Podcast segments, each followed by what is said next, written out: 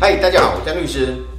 有好朋友来讯，这个问题也是我开业这九年来很多人都在询问的同一个问题。他问题是什么呢？我有一个租客一直拖延房租，我有什么办法可以处理呢？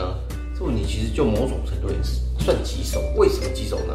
分两种层次啊。第一个有订租约，第二个没订租约。没有订租约，这可能是最麻烦的，请直接到法院写起诉状，叫他付。我前提就是假设你跟他要，他也不理你。不过通常会来问的都是没有付的，没有订租约的，基本上在法律上会评价成不定期限租赁。不定期限租赁呢，在司法实务上很麻烦。它虽然可以随时终止，法条上没有特别写到说怎么样终止，但是整个司法实务上审理起来确实比较严格。那有订租约的，你说他有没有很早处理？整个司法实务运作起来啊，他都会去看那土地法第一百条。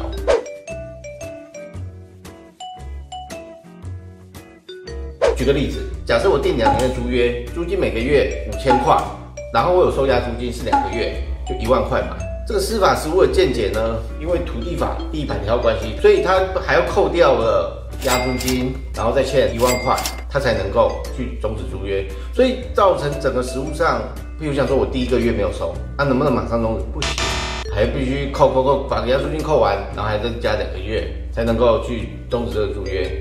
所以我们通常在设计上。我租赁契约会有设计几条，就是你一定要遵守的事项。如果你没有遵守的话，我们相对的它违反结果就是不可以终止租约，也是透过第一百条一个连结，土地法第一百条的连结，造成说我可以依这个规定终止租约。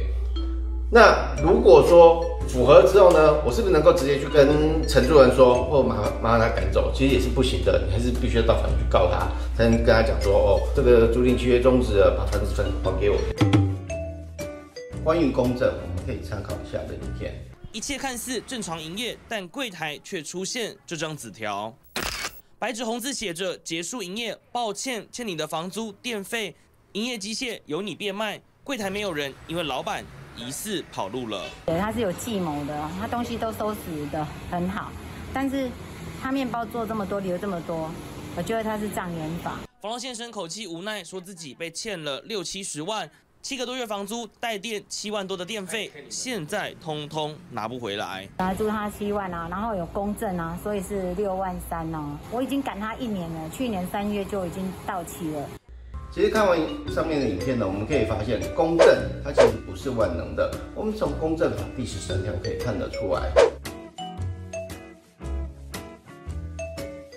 如果说你的房屋租赁契约是定有期限的，期限届满的时候，如果你当初去公证有约定好我禁售强制执行，那当然是 OK 的，所以我不用到法院去告，我可以直接去申请强制执行。把房子拿回来，但是某些情况其实公证没有办法涵盖到的，譬如像说我租赁期限届满了，他还是赖在那边，然后你又没有马上赶走租客，那譬如像说他多在里面待了三个月的时间，那这三个月的租金呢，你必须要透过法律的诉讼程序，所以一定要给大家一个明确的概念，公证其。